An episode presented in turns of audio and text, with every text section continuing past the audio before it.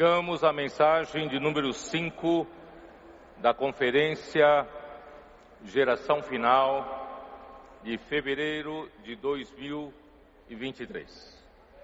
A mensagem 5 tem por título Dispensadores da Verdade. A leitura da Bíblia, Efésios capítulo 4, versículos de 20 até 24.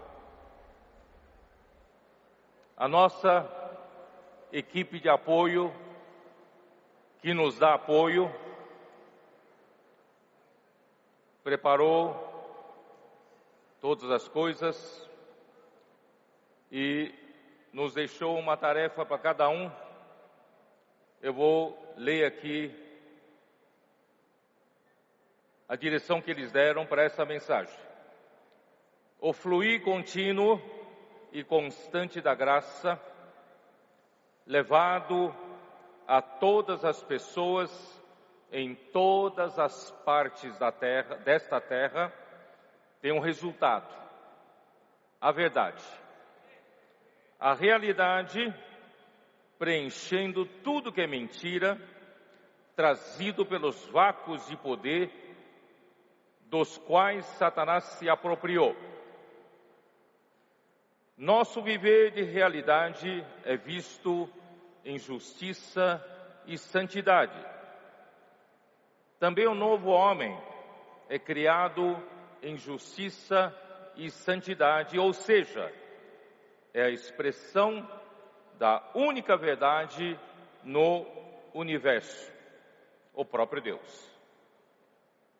Eles manifestam isso porque, pelo fluir da graça, receberam a natureza de Deus, as bênçãos, as bênçãos celestiais e a própria pessoa de Deus. Agora o seu viver expressa a verdade em oposição a tudo que é mentira. Em verdade, culmina em andarem na graça, verdade, amor e luz. Queridos jovens, nesse universo, só Deus é a verdade. Não existe qualquer outra realidade senão Deus. Mesmo porque antes de Deus criar todas as coisas, nada havia senão Deus. Portanto, Deus é a única verdade nesse universo, Ele é a própria realidade.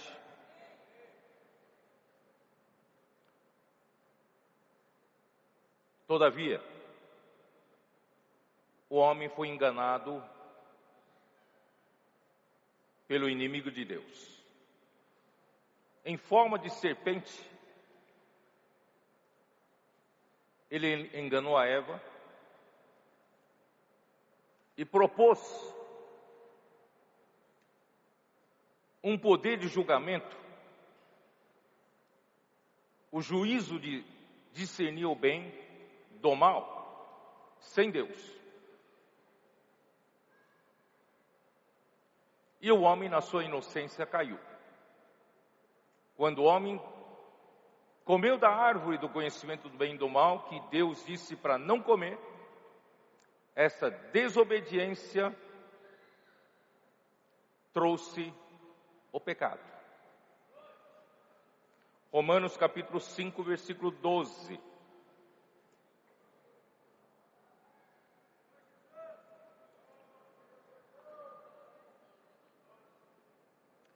Portanto, Assim como por um só homem entrou o pecado no mundo, e pelo pecado, a morte.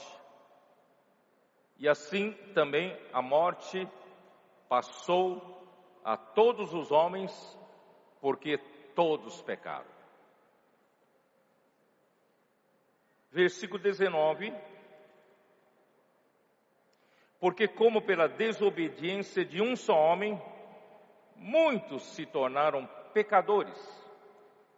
Assim também por meio da obediência de um só, muitos se tornarão justos.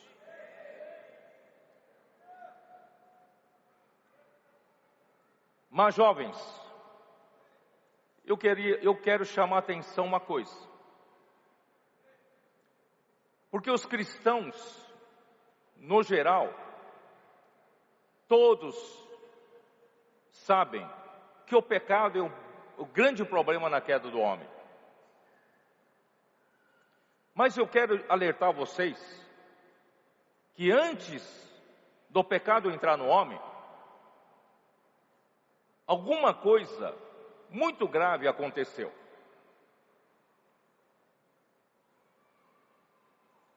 Para o pecado poder entrar no homem,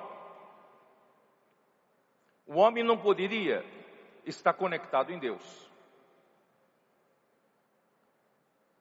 Quando Deus criou todas as coisas, Deus criou todas as coisas em Cristo, e por meio de Cristo, e para Cristo. E Cristo é antes de todas as coisas. Nele, tudo, tudo, tudo subsiste. Ele é o ponto de conexão entre a criação e a criatura e, e o Criador. E ele também é um ponto de conexão entre toda a criação. Em outras palavras, quando Deus fez a primeira criação, Deus nos criou conectados com o Criador por meio de Cristo. Em outras palavras, o homem estava conectado com Deus na criação, o homem estava conectado com a própria verdade, a própria realidade. Mas quando, pela astúcia da serpente, ofereceu ao homem esse poder de julgar as coisas sem Deus, e o homem caiu na conversa desobedeceu a palavra de Deus. E assim, antes do pecado entrar, o homem se desconectou de Deus. Esse é o assunto mais sério. Mais sério. Quando o homem se desconecta de Deus, o homem se desconecta da própria verdade. O homem se desconecta da própria realidade. É por isso que entrou o pecado. Por isso que a morte entrou. Porque o pecado e a morte só conseguiriam entrar se o homem se desconectasse de Deus como a verdade e criasse um vácuo, um vazio.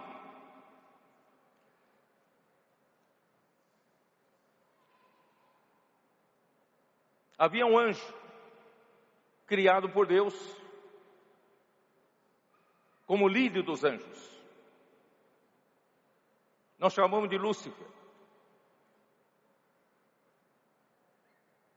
Ele foi criado de uma forma muito sábia e extremamente formoso. Ele era perfeito. Ele estava acima de todos os outros anjos. Ele buscou se exaltar cada vez mais. E achando-se que acima dele não tinha mais ninguém senão Deus. Então ele ambicionou ser igual a Deus. Ele propôs a Deus que ele fosse um rei adjunto de Deus em assuntos da criação porque Deus é criador, segundo ele, não entende a criação. Então ele seria o ponto de conexão. Mas mal sabia ele que Deus já havia preparado Cristo como a conexão. Então, por esse orgulho, a iniquidade entrou nele.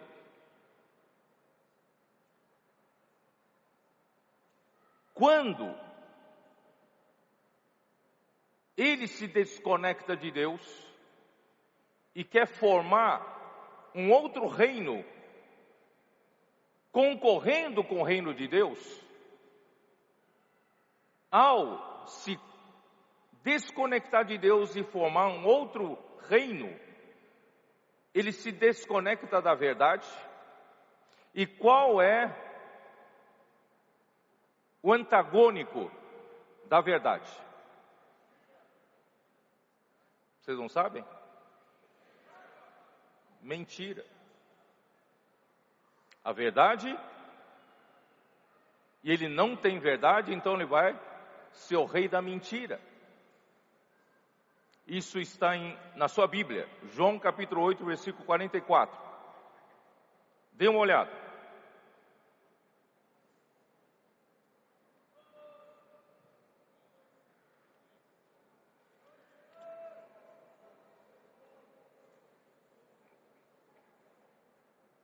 Vós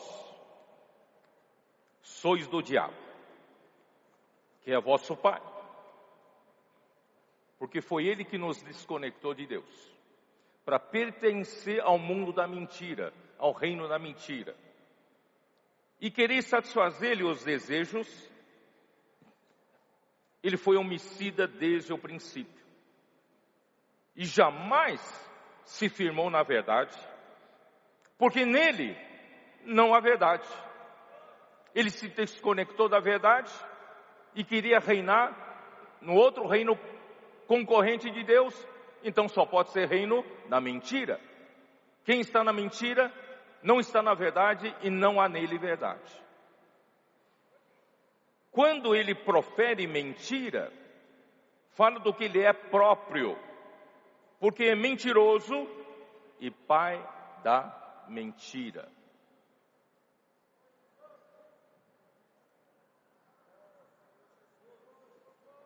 Assim, na queda do homem, ele enganou o homem, conseguiu fazer o homem se desconectar da verdade, que é Deus. E quando o homem se desconecta da verdade, que surge? Quando você se desconecta da verdade, surge um vácuo, um vazio. Estou certo ou não? Porque você não tem verdade, você não tem realidade. Quando não tem a verdade, não tem a verdade, não tem a realidade, cria-se um vácuo, cria-se uma vaidade, vazio. E a partir desse vazio, desse vácuo, que o diabo, através da mentira, ele colocou todo o lixo dentro do homem. Romanos capítulo 1.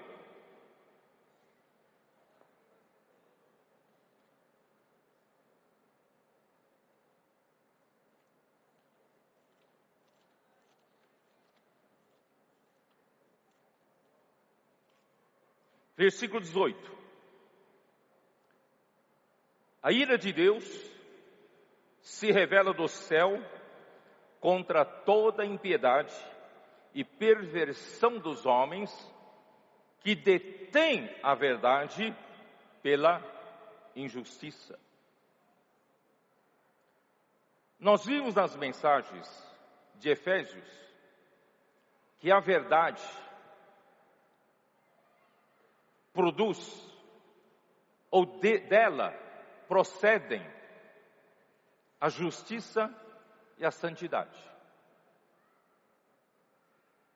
Quem tem a verdade? Quem está conectado com a verdade? Quem está conectado com Deus, que é a realidade?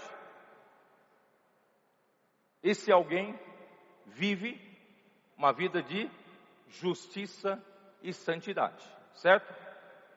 E quando você se desconecta de Deus, que é a verdade, cria-se um vácuo e o pai da mentira se aproveitou da situação e encheu-nos com a mentira. E aí o homem se encheu de toda impiedade, toda perversão e injustiça. Vocês estão percebendo? Armadilha. Então não é só uma questão de pecado, tão simples assim. Nós perdemos a própria verdade, nós perdemos a própria realidade e nós vivemos no mundo da mentira. O homem vive no mundo da vaidade, da ilusão. Nos carece a verdade.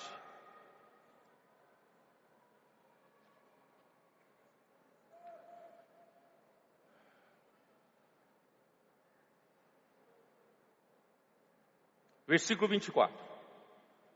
Por isso, Deus entregou tais homens à imundícia, pelas concupiscências de seu próprio coração, para desonrarem o seu corpo entre si, pois eles mudaram a verdade de Deus em mentira, adorando, servindo a criatura em lugar do Criador, o qual é bendito eternamente. Amém.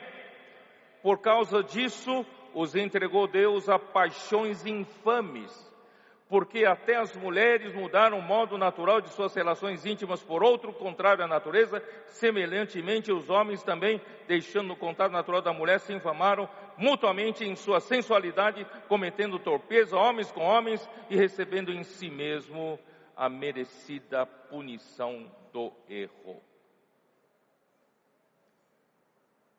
Vocês viram como o homem caiu no fundo do poço quando se desconectou da verdade? Ao surgir esse vácuo da falta de verdade, o diabo nos encheu da mentira e todo o lixo. Versículo 28. E por haverem desprezado o conhecimento de Deus, o próprio Deus os entregou a uma disposição mental reprovável. A sua mente, a nossa mente, irmãos, é uma mente reprovável para praticarem coisas inconvenientes. Cheios. Em vez de estar cheios da verdade, hoje estamos cheios de toda injustiça, malícia, avareza, maldade, possuídos de inveja, Irmão, nós não tínhamos esse problema da inveja. Quando nós estávamos conectados com Deus, que é a verdade, nós não tínhamos nada disso. Não tínhamos problema com a injustiça. Não tínhamos inveja. Mas agora, irmãos, desconectado da verdade, o pai da mentira nos encheu de todas essas coisas. Homicídio, contenda, dolo, malignidade, difamadores, caluniadores, aborrecidos de Deus, que os que têm ódio com, para com Deus, insolentes, não têm temor a Deus, soberbos, presunçosos, se achando alguma coisa, inventores de males, desobedientes aos pais, insensatos, pérfidos, sem afeição, natural e sem misericórdia. Veja a que ponto o homem caiu. Ó Senhor Jesus.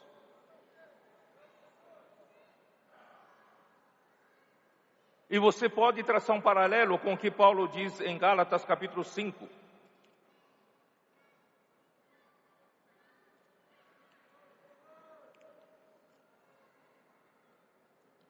capítulo 5, versículo 18, versículo 19. Ora, as obras da carne são conhecidas e são,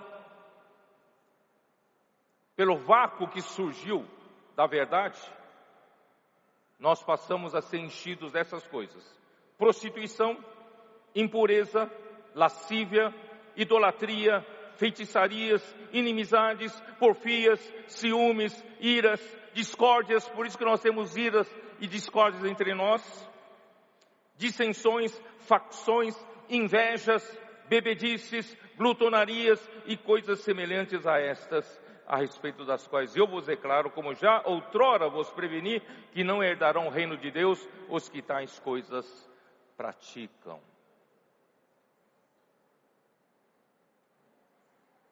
Ó Senhor Jesus. Porque João 8,44, ele menciona que nele não há verdade, o diabo, e que ele foi homicida desde o princípio, porque ele foi o responsável pelo primeiro assassinato da humanidade. Ele provocou Caim a ira.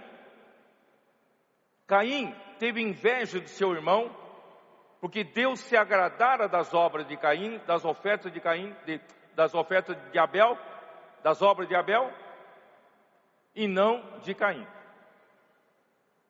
Pelo fato de o homem estar desconectado da verdade, a inveja começou a funcionar. E pela inveja vem a ira. E o ponto máximo da ira é homicídio, é matar o irmão. Isso tudo surgiu pelo vácuo da verdade. Vocês estão entendendo por que, que o livro de Efésios fala que nós precisamos nos encher da realidade? Precisamos nos encher da verdade? Porque nós, nós carecemos dessa verdade. Somos cheios de mentira. Na queda do homem, nos enche, Satanás nos encheu de todas essas impurezas, essas coisas ruins.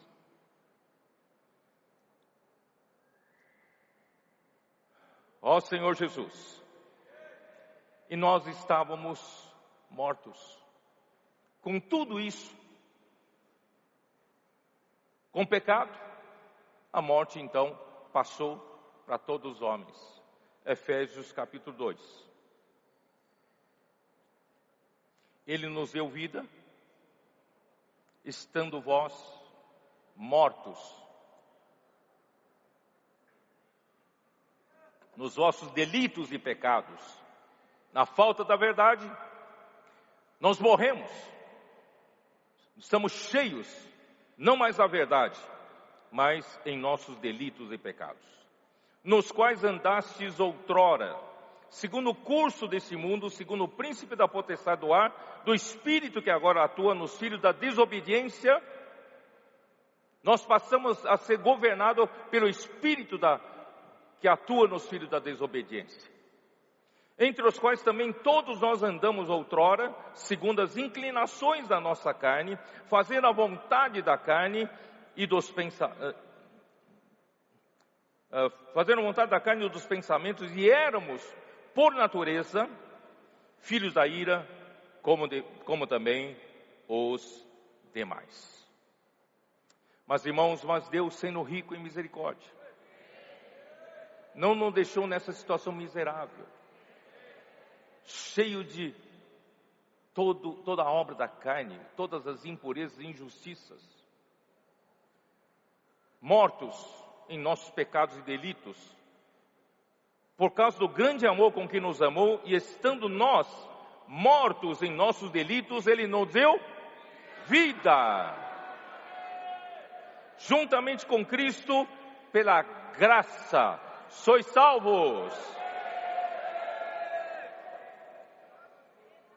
pela graça sois salvos. Irmão, Deus começou a operar a salvação em nós. Aquele que foi desligado da verdade, ficou à mercê do pai da mentira, que colocou todo o lixo nesse homem. Esse homem estava morto em seus delitos e pecados. Mas agora Deus, sendo rico em misericórdia, com grande amor com que nos amou, irmãos, nós hoje fomos salvos pela graça. Jovens, qual é a salvação para uma pessoa que se desligou da verdade, que encheu da mentira, se encheu da mentira, de toda impiedade, qual é a nossa salvação? É a graça. É o rio da graça. Nós podemos ser conectados com Deus novamente. O homem perdeu o acesso à árvore da vida, mas Deus não fechou o fluir do rio que estava no jardim do Éden. Esse rio regava o jardim, mas ele saía repartindo em quatro braços para alcançar o homem. O homem que se desconectou de Deus, onde está o homem? Mortos em seus delitos e pecados. Deus então, pela graça, quer alcançar o homem, quer salvar o homem. E nos alcançou. Pela palavra do Evangelho, irmãos, ele nos alcançou. Alguém pregou o Evangelho para você. Alguém serviu de canal da graça, chegou até você. Por isso como é importante você continuar sendo os canais, sendo continuar, continuar sendo o canal da graça para outras pessoas. Que é graça. A graça é o próprio Deus. Que nós perdemos o jardim do Éden, o acesso a ele pelo, pela árvore da vida. E o rio veio nos alcançar para nós sermos novamente alcançados para desfrutar o próprio Deus como graça. Gratuitamente. Sem preço, sem dinheiro. E Deus, Ele quer nos suprir. Ele sabe que nós estamos carentes da verdade. Nós estamos cheios de toda porcaria. Então Deus primeiro nos deu vida. Nós cremos em Jesus um dia. Ele nos deu vida. Nós nascemos de novo. Nós temos a vida de Deus. Mas a partir daquele dia, você precisa passar a desfrutar do rio da graça. Ele vai suprir você continuamente com a sua vida. Ele está suprindo você continuamente com a sua natureza santa.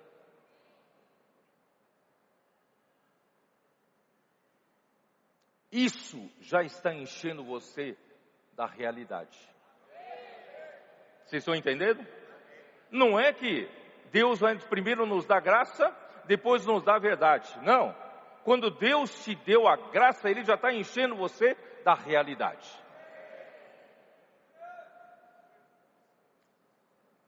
Ó Senhor Jesus. Efésios capítulo 5.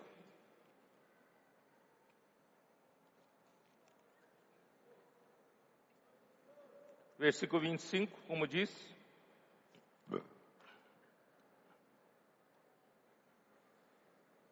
Maridos, amai vossa mulher, como também Cristo amou a igreja, e a si mesmo se entregou por ela para que a santificasse.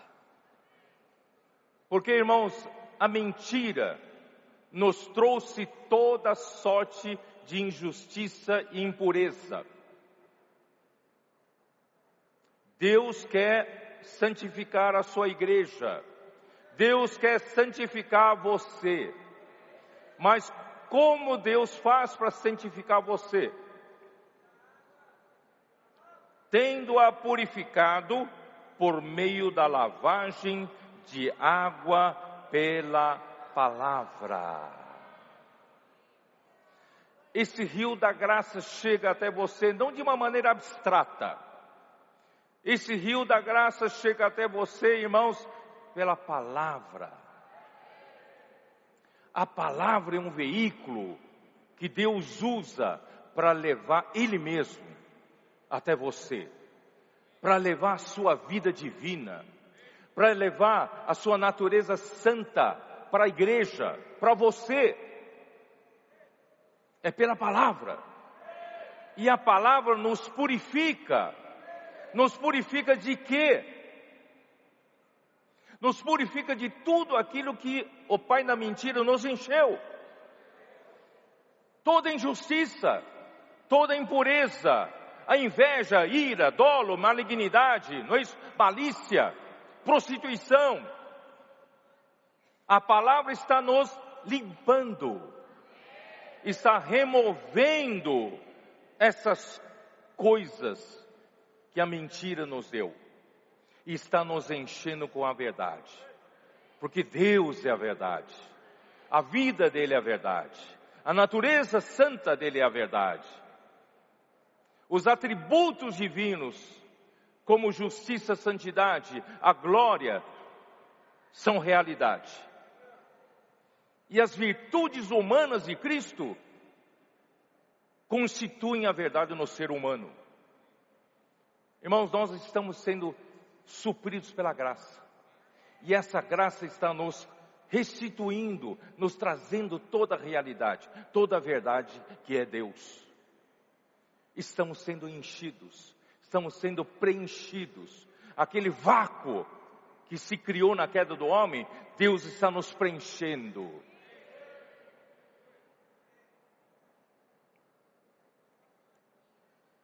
Objetivo de Deus, Efésios 3.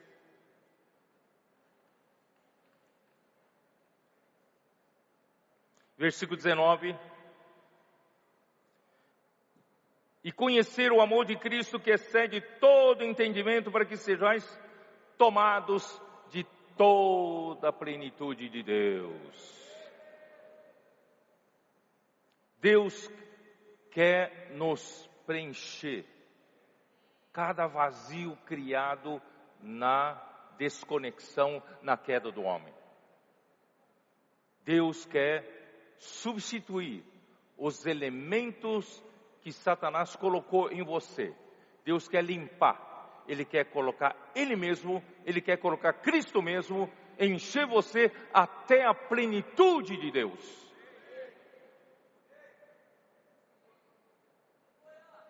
Sabe como você consegue fazer isso?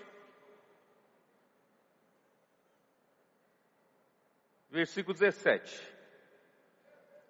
E assim habite Cristo em vosso coração, pela fé, estando vós arraigados e alicerçados em amor.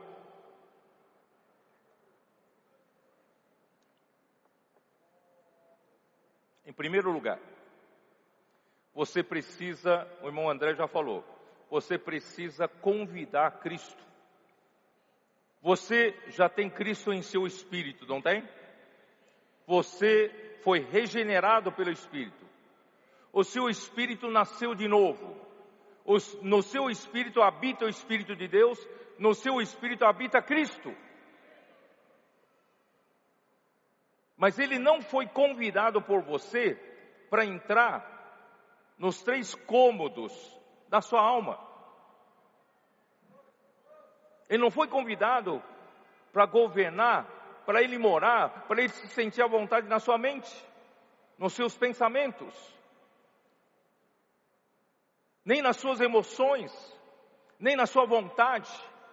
Você ainda é dono do seu nariz.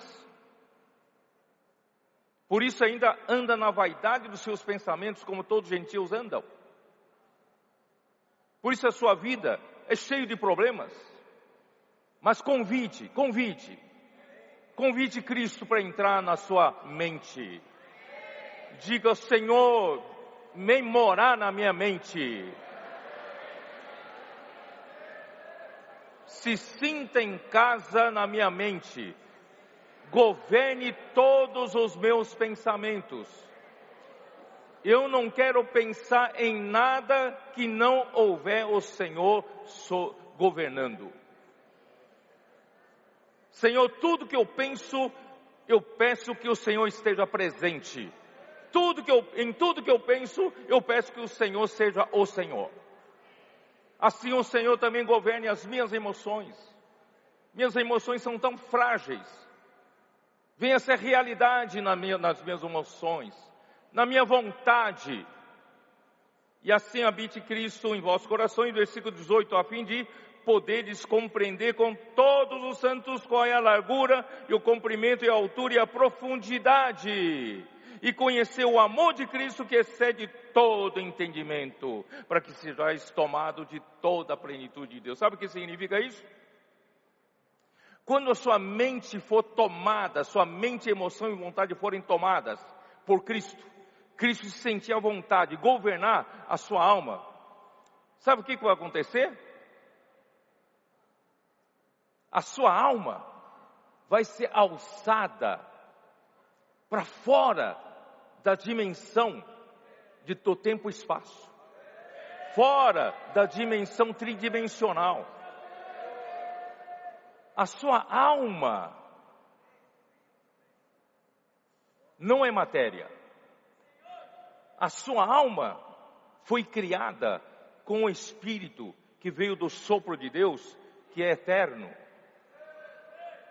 No entanto, jovens, não sei se você vai me entender. A sua alma, ela foi nascendo, foi tendo, tomando conhecimento, irmãos, através desse corpo, não é? Porque antes de eu ter esse corpo, não existia alma. Aí quando Deus me fez um homem, na gestação, em algum momento, irmãos, a minha alma passou a existir, não é? E a minha alma passou a existir, primeiramente a minha mente passou a começar a entender as coisas por meio do funcionamento do meu cérebro. Vocês conseguem me acompanhar não? E através do meu cérebro é que a minha mente começa a entender as coisas, começa a pensar, não é isso? E a minha emoção segue e a minha vontade, assim conforme eu vou crescendo, então eu cresci neste corpo. Então a minha alma está limitada ao que vejo, ao que eu sinto. Vocês conseguem me acompanhar não?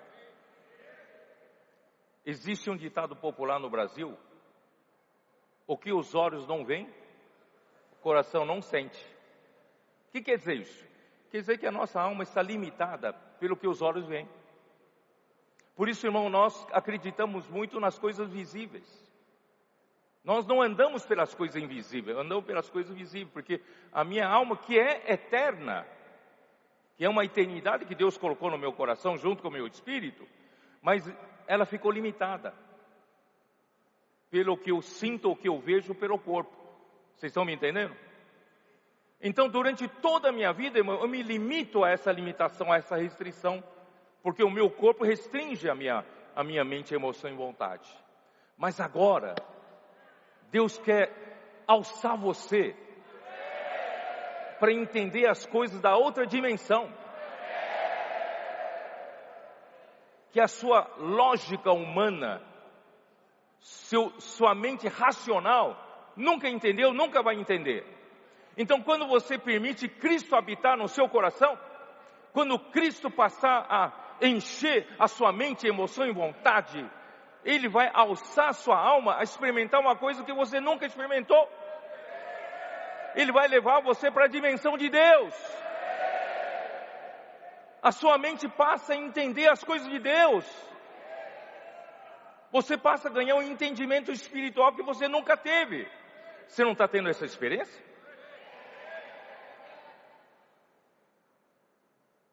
Assim, juntamente com outros membros tendo a mesma experiência. Nós vamos juntos, irmãos, sendo alçados a essa outra dimensão espiritual. Irmão, nós vamos juntos passar a compreender qual é a dimensão de Cristo, qual é o tamanho. A dimensão de Cristo é infinita. Juntamente com os outros irmãos, nós vamos passar a entender a largura, comprimento, altura e a profundidade. Como? Convivendo com os irmãos. Na imersão. Nos testemunhos. Nas experiências nos milagres que operam em nós, nós vamos aprendendo uns com os outros, ao mexer o caldeirão, ao pregar o evangelho juntos, não é? Ao cuidar das pessoas na rede de cuidado, a falar uns com os outros, mexendo o caldeirão na imersão da palavra. Irmãos, nós estamos aprendendo uns com os outros, não estamos? Nós estamos passando a compreender qual a dimensão de Cristo é muito mais do que eu pensava. E conhecer o amor de Cristo que excede todo entendimento. Eu não tinha esse entendimento, mas Cristo me alçou, que excede todo entendimento, e eu comecei a entender o amor de Cristo, que é tão grande. Mas isso, esse processo vai durar até, até, vai encher, vai nos preencher, vai nos preencher até a plenitude de Deus. Esse processo não vai parar. Por isso que você está aqui na conferência. Você está ouvindo a palavra profética. Você está praticando a palavra profética, porque você está sendo preenchido, preenchido, preenchido até a plenitude de Deus.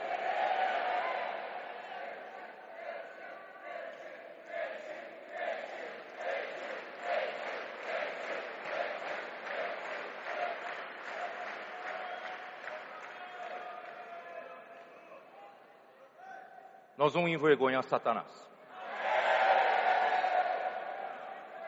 Ele pensou que ganhou a guerra.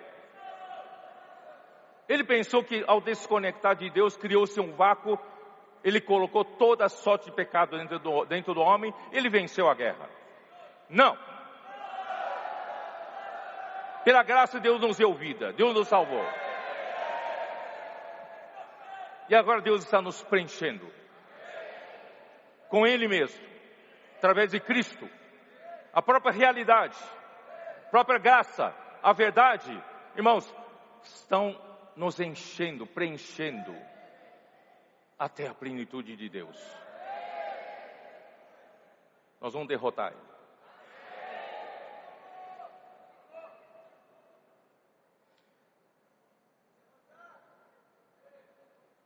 Satanás eu vou ler aqui um versículo, capítulo 4 de Efésios, versículo de 20, 22 para vocês.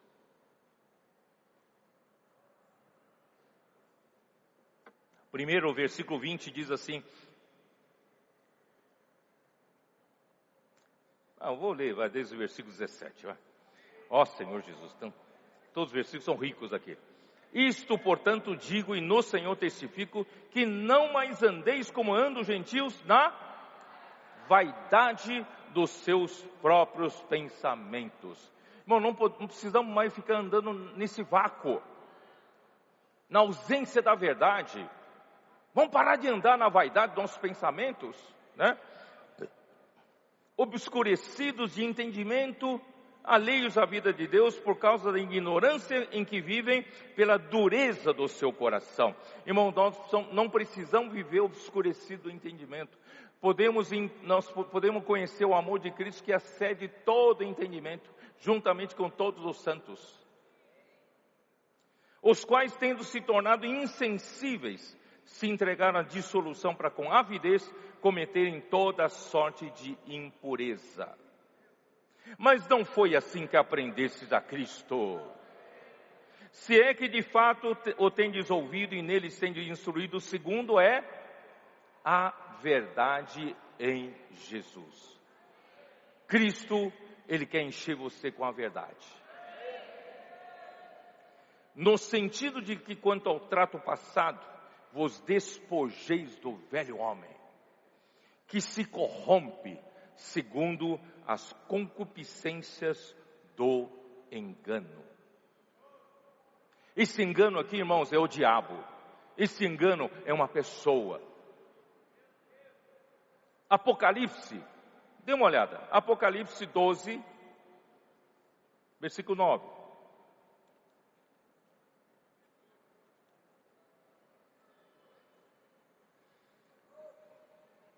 E foi expulso o grande dragão, a antiga serpente, que se chama Diabo e Satanás. O sedutor de todo mundo, sim, foi atirado para a terra e com ele os seus anjos. Irmãos, na versão King James atualizada, o sedutor de todo mundo, sabe como traduz na versão? Ele tem a capacidade de enganar o mundo inteiro. Por isso, não pense você que você consegue enfrentar Satanás, porque ele é o próprio engano, ele é a mentira, Ele consegue te enganar facilmente. Por isso, irmãos, somente um lugar nós podemos estar seguros. Onde? Irmãos, seguindo a palavra, seguindo a verdade. Ele é capaz, ele enganou todo homem, enganou Eva, enganou Adão, enganou todos os homens. Irmãos, ele é capaz de enganar a igreja. Eu vou falar das, rapidamente dos 20 séculos da igreja. Posso falar? Para mostrar para vocês a armadilha, o engano de Satanás. Irmãos, os 20 séculos da história da igreja começou com os primeiros apóstolos como os primeiros trabalhadores, lá em Mateus capítulo 20. Vamos dar uma olhada lá, Mateus 20.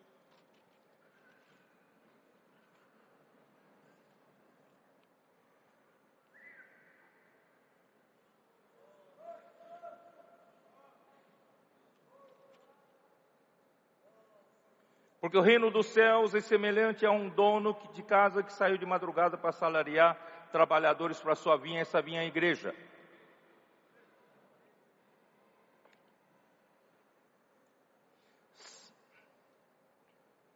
Esses primeiros trabalhadores que ele mandou para a vinha, irmãos, são os primeiros apóstolos. O apóstolo Pedro, foi usado por Deus para abrir a porta do reino dos céus para os judeus que creram no dia do Pentecostes. Eles entraram naquele dia para o reino dos céus. E o apóstolo Pedro também foi usado por Deus na casa do Cornélio, em Atos capítulo 10, para abrir a porta do reino dos céus também para os gentios que creram.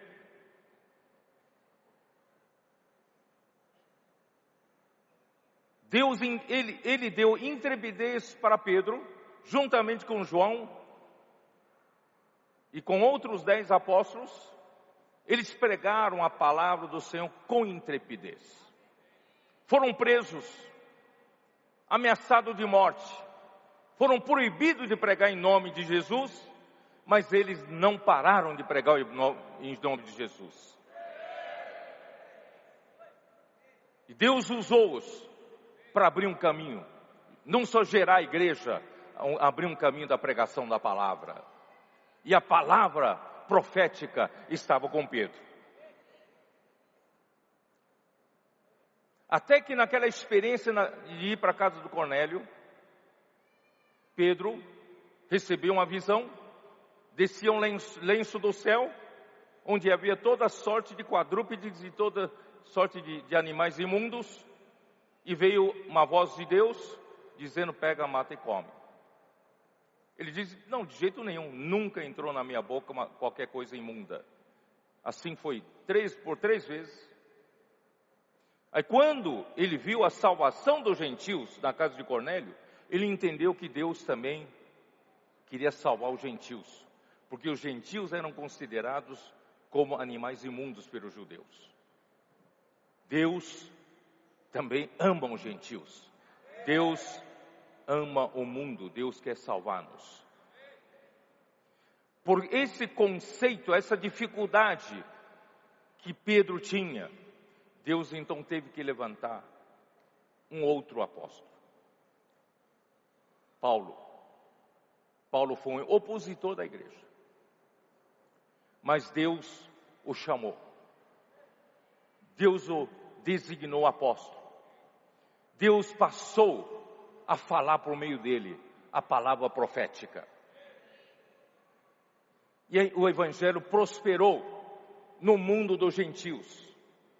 Desde, a, desde Antioquia, Cilícia, né? A, a Lígia, a Galácia, toda a Galácia, Ásia Menor, atravessando por Trode, alcançaram Macedônia ele alcançou Macedônia, alcançou a Grécia, alcançou né, uh, Corinto, a Caia, toda a Caia.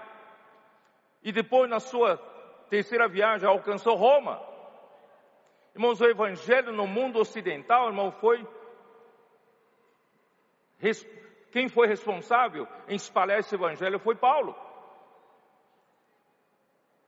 E como foi feita a obra de Deus no tempo de Paulo? É pela palavra profética. A palavra fazia a obra. Ó oh, Senhor Jesus. A palavra fazia a obra. Mas irmãos, no tempo de Paulo, esse diabo, que tem a capacidade de enganar o mundo inteiro, ele passou a atuar. Ele sabia que o seu fim seria deixar a palavra profética prosperar. Ele passou a confundir a igreja, oferecendo à igreja muitas outras palavras, como a cortina de fumaça.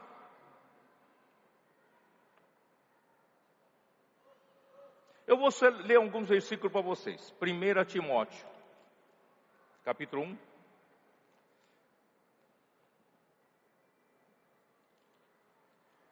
Eu teria muitos versículos para mostrar para vocês, mas não tenho tempo. 1 Timóteo, capítulo 1.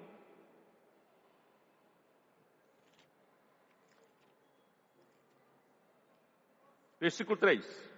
Paulo diz: Quando eu estava de viagem rumo da Macedônia, te roguei permanecesses ainda em Éfeso para admoestares certas pessoas, certas pessoas a fim de que não ensinem outra doutrina. Sabe o que quer dizer isso? Não ensinem, não tragam outros ensinamentos. O que vai levar a cabo a vontade de Deus, o que vai fazer a obra de Deus ir adiante, irmãos, é a palavra profética. Os outros ensinamentos, irmão, podem ser bons ensinamentos, podem até ser bíblicos, mas irmãos, não produzem a vontade de Deus. Não sou eu que estou dizendo, continua lendo. Nem se ocupem com fábulas e genealogias sem fim, que antes promovem discussões do que o serviço de Deus na fé. Esse serviço aqui é oikonomia, a obra de Deus na fé, a economia de Deus na fé, o plano que Deus traçou para o homem que é produzido na fé. Em outras palavras, não sei se vocês entenderam aqui, a única palavra que produz a obra de Deus, que promove a obra de Deus, que faz a vontade de Deus, irmãos, era a palavra profética. Mas Satanás veio confundir a igreja com muitas outras palavras. Os judaizantes de Jerusalém ficaram com inveja de Paulo, porque a igreja em Jerusalém foi a primeira igreja levantada, onde estavam doze apóstolos, seria a grande igreja, a maioria grande, né? e, e o evangelho estava prosperando por Paulo. Eles passaram a ter inveja, passaram a, percorrer as igrejas onde Paulo pregava no, no mundo dos gentios, para dizer o que? Não basta apenas crer em Jesus, precisa se circuncidar para que sejam salvos. Precisa observar a lei de Moisés. Vocês perceberam a artimanha de Satanás?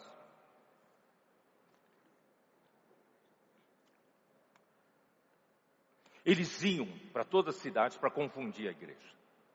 Mas não só isso. Quando Paulo alcançou o mundo dos gentios, ele encontrou um ambiente da filosofia grega. A filosofia, né? Começaram a pregar filosofia na igreja. Também encontraram próprios judeus crentes. Pela tradição, eles passavam de geração em geração, irmãos, muitas fábulas, judaicas, muitos mitos de antigamente, muitas histórias que não estão na Bíblia, falando dos personagens de antigamente, e eles falavam por curiosidade e pregavam uns aos outros e se distraíram com essas coisas. Aí no versículo 5, Paulo fala assim: Ora, o intuito da presente admoestação visa o amor que procede de coração puro e de consciência boa e de fé sem hipocrisia. Sabe o que quer dizer isso? Paulo falou assim: Eu não estou aqui para exaltar só a minha pregação. Não estou preocupado a dizer que só eu falo a palavra de Deus. Eu quero dizer para vocês que realmente a palavra profética vem de Deus. É ela, é essa palavra que produz a economia de Deus da fé. Meu coração é puro. A minha consciência é boa. A minha fé é sem hipocrisia. Não estou aqui exaltando a mim mesmo. Não estou aqui me autopromovendo. Eu estou dizendo a verdade. Essa palavra profética produz a obra de Deus. Desviando-se algumas pessoas dessas coisas, perderam-se em loquacidade frívola. Essas pessoas passaram a discutir, passaram a falar essas coisas e tal, eles se perderam. Se perderam em. O que é loquacidade frívola? Quem tem os strongs, dá uma olhada. São conversas vazias. Vocês perceberam? Ele consegue enganar, Satanás consegue enganar até a igreja. Ensina a igreja de vazio de novo, da mentira. Parece verdade. Conversas vazias. Irmãos, nós não precisamos de conversas vazias. Nós precisamos de palavra que produz a economia de Deus palavra que produz a obra de Deus. E por essa confusão, no tempo de João, João era aquele que Deus usou para falar a palavra. Apocalipse capítulo 1, versículo 1. Quem sabe esse versículo de cor? Não sabe, né? Então vamos lá, vamos ler. Deus então levantou João no final dos tempos. E nesse tempo, irmãos, já várias heresias apareceram nas igrejas. No tempo, naquele tempo. Apocalipse 1, versículo 1 diz: Revelação de Jesus Cristo que Deus lhe deu para mostrar aos seus servos as coisas que em breve devem acontecer, e que ele, enviando por intermédio do seu anjo, notificou ao seu servo João. Não sei se vocês entenderam. Existe uma palavra profética que traz a revelação de Jesus Cristo. A palavra profética traz a revelação de Jesus Cristo. E é essa revelação que Deus quer mostrar aos seus servos. Mas Deus não mostrou aos 50 servos de uma vez. Ele quer mostrar para os seus servos, mas ele notificou a João. Ele deu essa revelação para João. E João passou essa revelação para os servos. Você imagina se nós tivéssemos 50 pessoas no nosso tempo falando palavra profética? Onde estaria a direção? A quem seguimos? Graças a Deus, irmãos, aqui deixou claro. Deus escolheu João. João, é você. Aí João então funcionou como Zacarias 4, aquela figura. A palavra profética que Deus deu como revelação para João era como aquelas, aquele azeite dourado. E azeite dourado não caía diretamente no candelabro, caía em um vaso. Esse vaso é formado por quem? Esse vaso é formado pelos servos. E quem são esses servos? São todos os amantes da, da palavra. São vocês. Vocês que amam a palavra. Vocês que são simples para receber a palavra. Recebe a palavra como uma palavra que vem de Deus e de fato é de Deus. e vocês são simples para obedecer e praticar. Vocês são esses vasos. Esses vasos vão fazer a igreja brilhar. Vocês vão voltar para suas cidades, vocês vão fazer as igrejas brilharem. Mas a fonte é uma só. Mas será que é só? Deus só fala por ele? Mas Deus, Deus, a Bíblia sim nos mostra, é assim que funciona.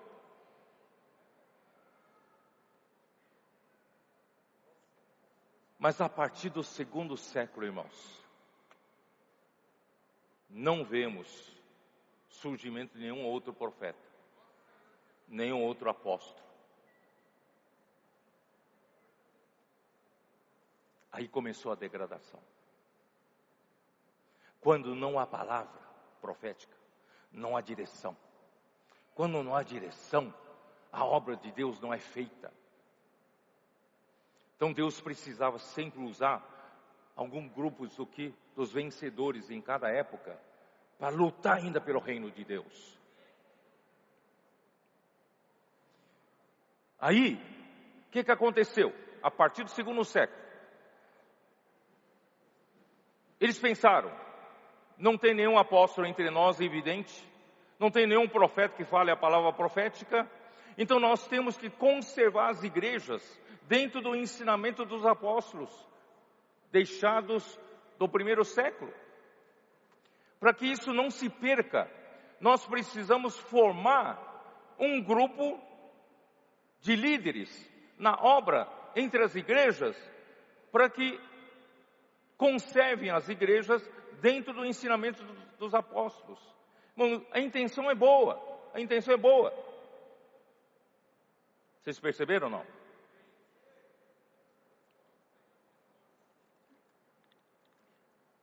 Mas na igreja, sem apóstolo, só tem presbíteros. E se falar para todos os presbíteros, vamos ajudar as igrejas, mas quem vai tomar a liderança? São muitos, muitos, como é que nós vamos fazer? Então eles escolheram dentre os presbíteros os bispos. Isso não é bíblico, porque na Bíblia bispo e presbítero é a mesma pessoa. Presbítero é pela sua maturidade e crescimento. Bispo é a sua função de supervisor. Mas eles montaram uma hierarquia.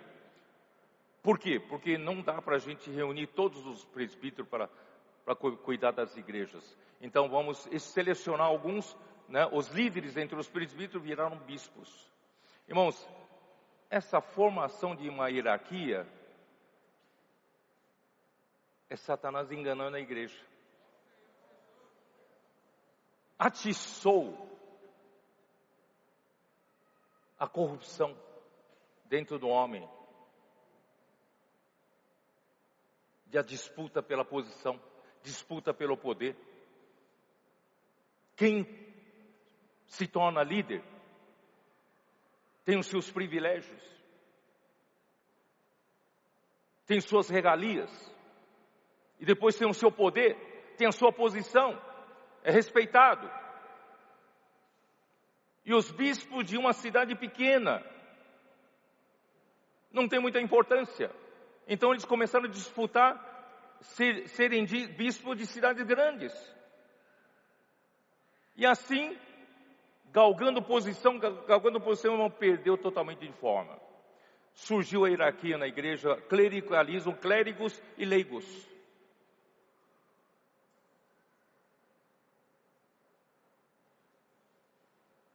Senhor Jesus, meu tempo está acabando, mas eu tenho muita coisa para falar para vocês.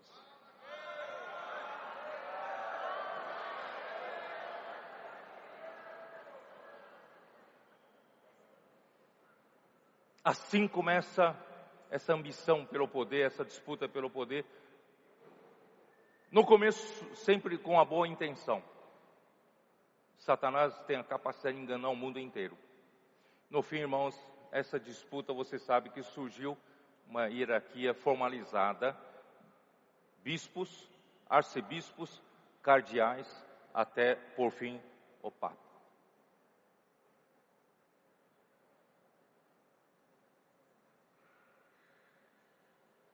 Paralisou a igreja.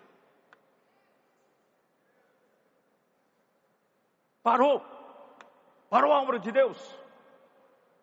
Deus precisava restaurar isso.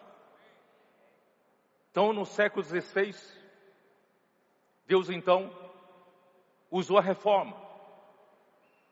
Havia muitos erros da igreja em Tiatira. Esses reformadores queriam sair desses erros.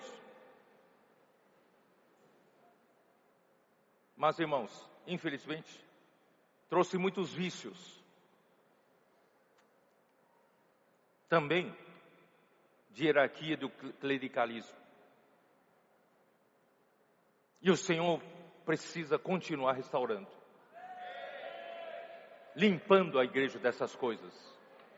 Até que no final de século XVIII, século XIX, começou a esboçar alguma coisa. Porque já havia formado já, irmãos, uma religião organizada. Mas Deus começou alguma coisa de, mais de vida. É no século XX, restaurou a verdade sobre a base da unidade. Mas ainda, mesmo na igreja, continuaram os muitos vícios.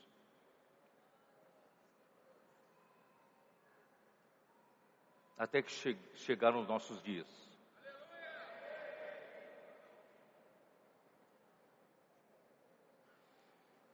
Ó oh, Senhor Jesus. Eu esqueci de ler um versículo, vou ler para vocês. Provérbios 29.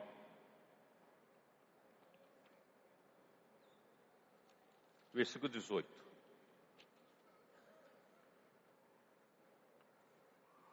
Não havendo profecia, o povo se corrompe.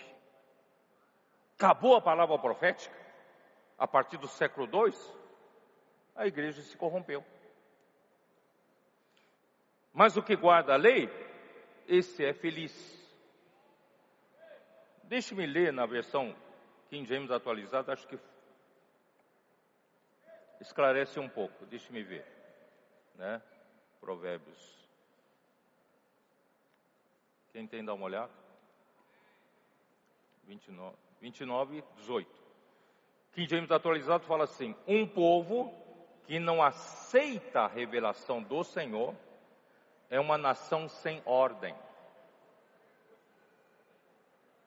Quem obedece à palavra de Deus é feliz. Vou repetir essa versão. Um povo que não aceita a revelação do Senhor, não aceita a palavra profética, é uma nação sem ordem, não tem ordem. Quem obedece à palavra de Deus é feliz. Você é feliz?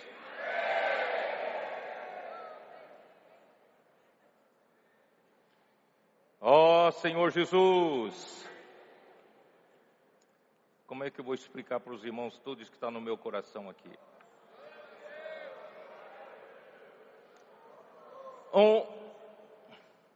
O sistema religioso que se formou aqui no cristianismo, entre nós, lá fora.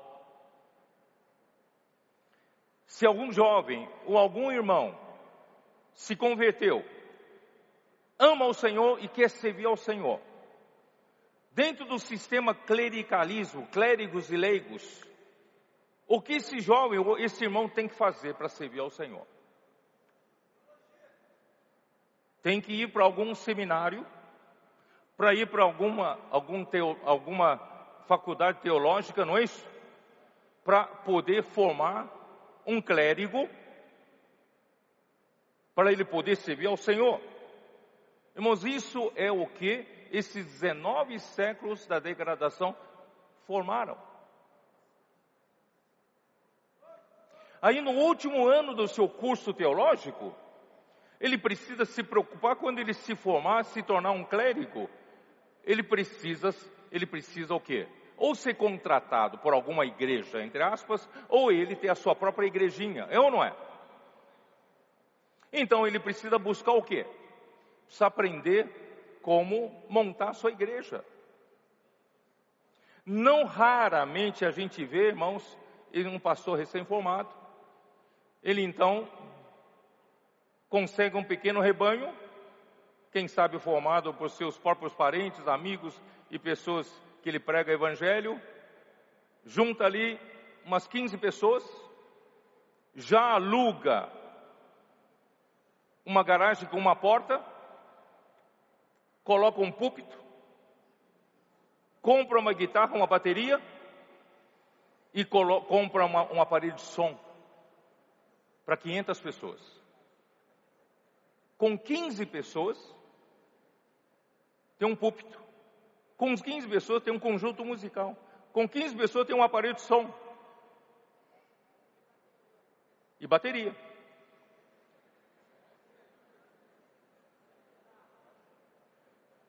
Irmão, isso não foi diferente entre nós. Embora a gente não tivesse mais essa visão de clericalismo. Mas, irmãos, não poucas igrejas, pela misericórdia do Senhor, se levantaram em algumas cidades.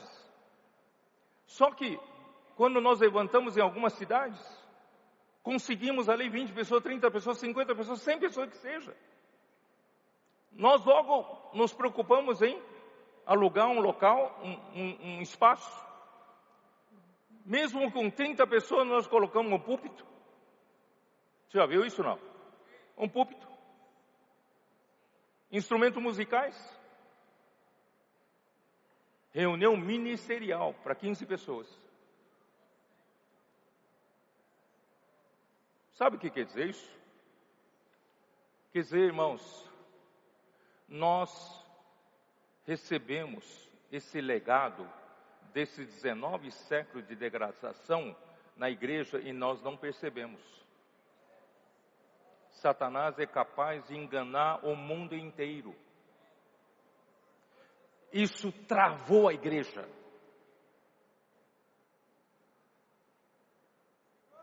Por isso hoje, irmãos, quando nós falamos de ir para a rua, algumas igrejas já estruturadas, já vivendo a vida da igreja sossegada, já tem todos os serviços funcionando, certo? Pode dizer, nos deixe em paz.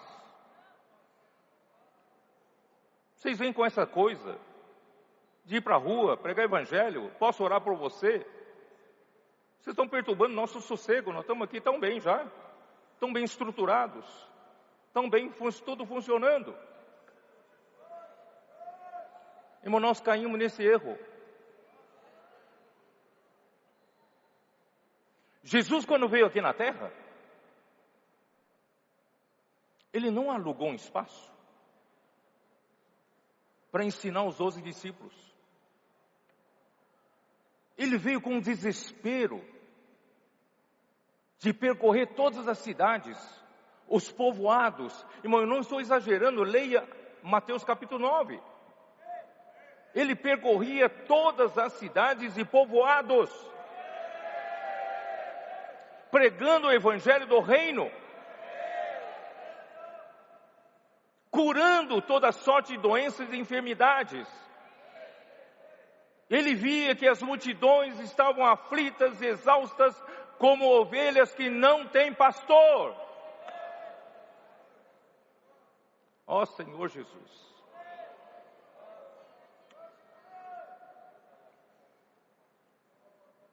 Ezequiel capítulo 33, capítulo 34.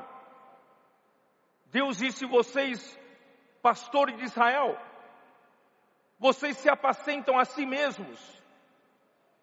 Vocês não se preocupam com as minhas ovelhas. Vocês estão sossegados na sua estrutura. Vocês estão sossegados naquilo que vocês montaram. E ali vocês são respeitados, honrados. Mas eu tenho muitas ovelhas afora.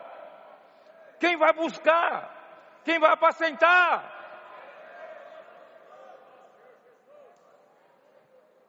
Vamos sair do nosso comodismo. Não fique contente com a estrutura montada, não. Deus tem esse desespero de ir para a rua. Muitas ovelhas lá. Mas, irmãos, eu não estou pregando contra a estrutura. Quando Jesus deu aquela parábola de bom samaritano, em Lucas capítulo 10, vocês se lembram? Ele pegou uma pessoa totalmente ferida, machucada pelos salteadores. Ele então cuidou dele e levou essa pessoa para onde? Para hospedaria. E quem é a hospedaria? A igreja. Então não é errado a igreja ter uma estrutura de receber os feridos, de receber pessoas para cuidarmos. Não estou falando contra isso, pelo amor de Deus. Nós, só que irmãos, a estrutura é segundo a demanda que a gente cria. Não é montar a estrutura, é ir para a rua primeiro. Sei se seus irmãos estão me entendendo. O cristianismo inverteu isso.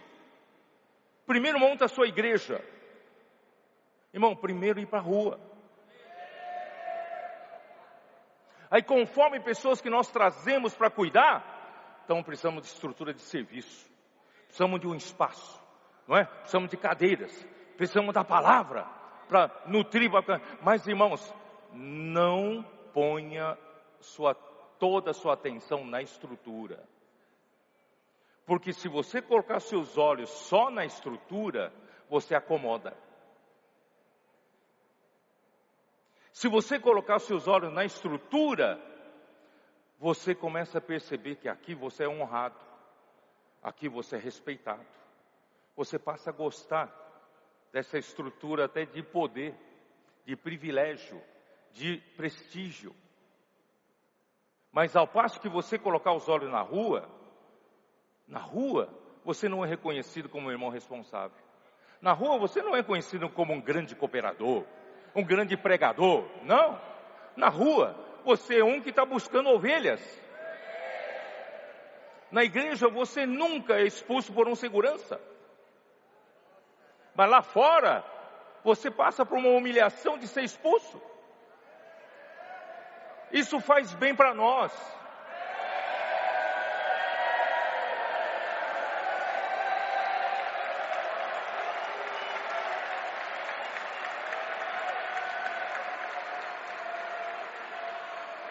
Isso não nos deixa ficarmos orgulhosos,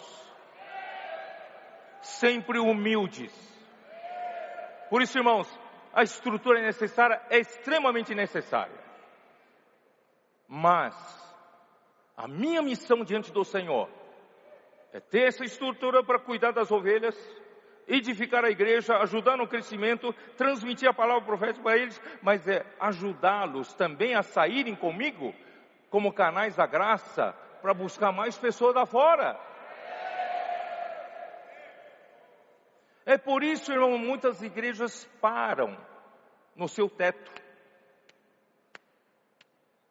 Chegando, chegando a 50 pessoas, não cresce mais. Chegando em 100 pessoas, não cresce mais chegando em 500 pessoas, não cresce mais, por quê? Porque toda a atenção está voltada para a estrutura. Nós temos que ir para a rua. Por isso, irmãos, a primeira coisa para o Senhor restaurar essa situação de vazio, de falsidade, de religião né, vazia, irmãos, é a palavra profética.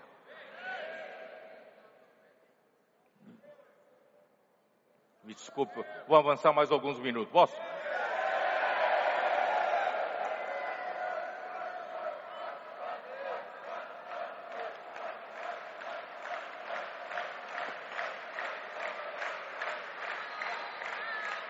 Ezequiel 33. Ezequiel 33. Deus usou Ezequiel, que era da linhagem de, de, de sacerdotes, mas ele estava junto com o povo que estava cativo. Ele então passou a ser usado por Deus como profeta. Ele profetizou do capítulo 1 até 32 de Ezequiel, alertando o povo de Israel e, e trazendo juízo sobre as nações pagãs. Para com o povo de Israel, ele vem profetizando que o povo se afastou de Deus. O povo está distante de Deus. O povo estava fazendo coisas horríveis. Os, os, os, uh, o povo estava acreditando nos falsos profetas. Porque os falsos profetas profetizavam só o que o povo queria ouvir. Dizendo para o povo: não, continue assim, não precisa se preocupar, não. Seja feliz. Continua vivendo essa vidinha, não se preocupa tanto com o negócio de Deus, não. E os, e os anciãos do povo eram idólatras e adoravam imagens dentro do templo.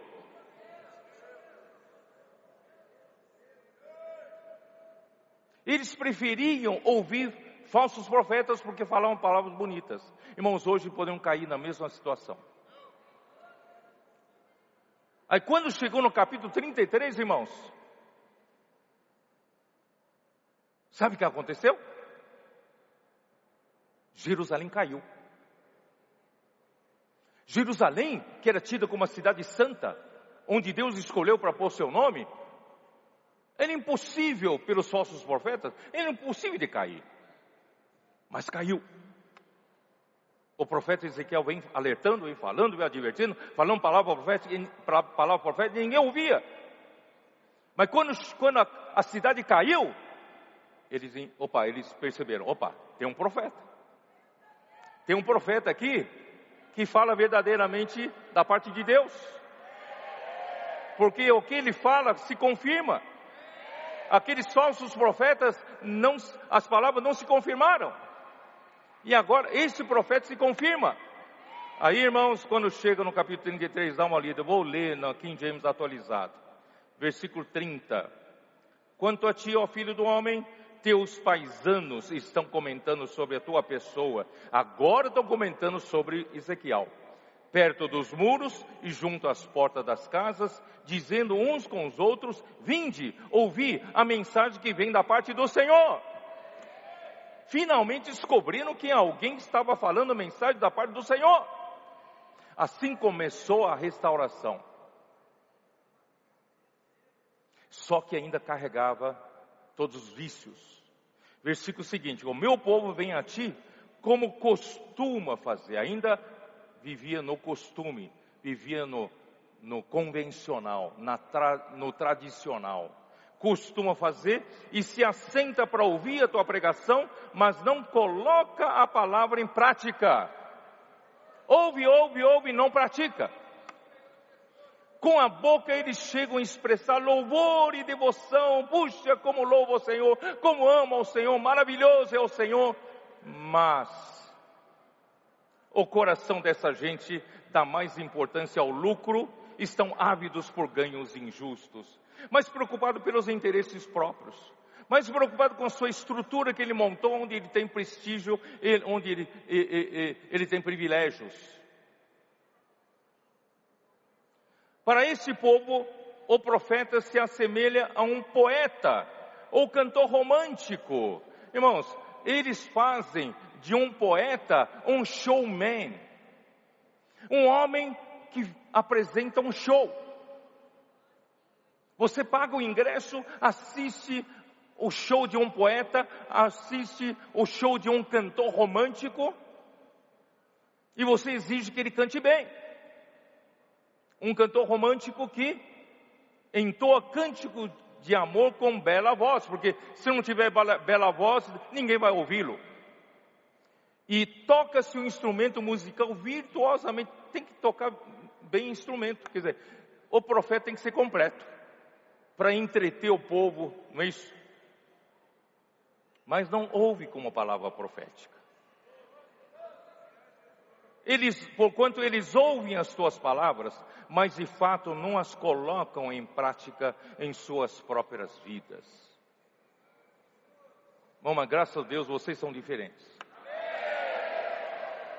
Assim, quando tudo isso acontecer, e em verdade breve estará ocorrendo, todo esse povo compreenderá que um verdadeiro profeta de Deus esteve pregando entre eles. O irmão Dong, nesses 40 anos, irmãos, ele preparou uma geração que saiu do Egito. Ele roeu osso, passou por todas as dificuldades, toda a nossa rebeldia, desobediência. Graças a, seu, a Deus, irmãos, ele preparou uma geração, ele preparou uma, um fundamento. Mas quando ele partiu para o Senhor a partir de 2017, o Senhor passou a nos dar uma coisa preciosa chamada palavra profética. Não que no tempo dele não tinha, mas ficou mais evidente. E toda a palavra profética se cumpria. Ele começou a turbinar todas as ferramentas a partir do comportamento dinâmico. E com a comportamento dinâmico, irmão, obrigou a igreja a ter central de acolhimento, obrigou a igreja a ter rede de cuidado, não é isso? O Avança Jovem, então, também prosperou rede de conectado das mulheres, rede dos homens de cuidado, homens de oração. Expo Livro, graças ao Senhor, turbinado também. Bucafé. SEAP. Mais comportores que brotam da terra em todo lugar. Nós somos apenas não muito mais que 400 comportou nas ruas do Brasil, mas as pessoas nos encontram em todo lugar. Deus está nos multiplicando. Irmão, isso está acontecendo por causa da palavra profética. Então, primeira coisa que ele tem que restaurar, irmãos, é a palavra profética. No capítulo 34, ele restaura, irmãos, nossa, nossa atenção de ir para a rua resgatar ovelhas e cuidar das ovelhas. Então, nós passamos a ir para a rua. Posso orar por você? Não ficamos trancados em quatro paredes. Levamos a igreja toda para a rua. No capítulo 36 de Ezequiel, ele tirou de nós um coração insensível, duro, coração de pedra, que não compreendia o que o Senhor está fazendo. Ele colocou um coração de carne. Ele pôs dentro de nós um espírito novo, um coração novo. E ele também nos deu o seu espírito. Para mim, irmãos, o seu espírito aqui são sete espíritos. Irmãos, a partir daí, irmãos, a palavra profética começou a funcionar. E na pandemia 2020, o Senhor praticamente obrigou todas as, as igrejas a ouvirem a palavra profética.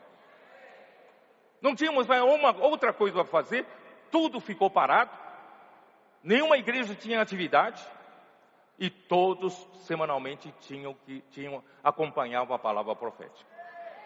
As igrejas foram alinhadas pela palavra profética. Deus começou a dizer, mostrar para nós, vou, esse é o meu caminho. Essa é a salvação da igreja. Eu vou fazer minha obra por meio da palavra profética.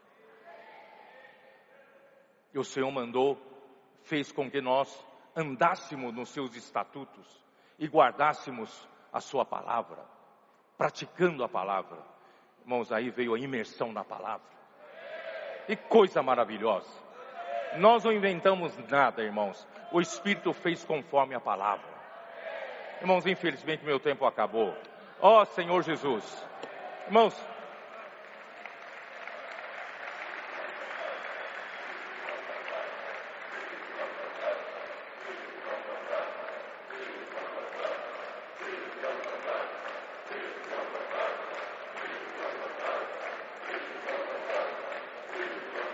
Mas eu queria Queria terminar com mais uma frase. Sabe por que, que vocês jovens estão nessa conferência? Porque Deus quer fazer de vocês uma geração que esteja liberta dessas desses efeitos da degradação da igreja dos 19 séculos que vocês sejam restaurados, para ter um coração novo, espírito novo, para amar a palavra profética e reconhecer que a palavra profética faz a obra de Deus. Irmãos, e vocês seguirem simples, e o Senhor vai usar vocês. E vocês vão ajudar os adolescentes. Os adolescentes estão fazendo um trabalho fabuloso nas igrejas. Com a simplicidade que eles têm, eles não têm complicação, não têm conceito nenhum, saem para orar pelas pessoas, mas eles precisam de maturidade de vocês. Vocês são mais maduros, vocês têm mais conteúdo, mas também ao mesmo tempo mais suscetível a essa, essa formatação de antigamente. Vamos nos desformatar. Vamos seguir o Espírito. Deus quer uma geração aqui de jovens que Ele tenha liberdade para usar. Vamos conquistar essa terra. Quando vocês cantaram um, um dia atrás, que nós declaramos guerras a Satanás. De um lado eu fiquei contente, mas por outro lado temeu aqui dentro de mim. Me deu um frio na barriga. Falei, ó oh, Senhor Jesus. Mas irmãos, eu conto com vocês.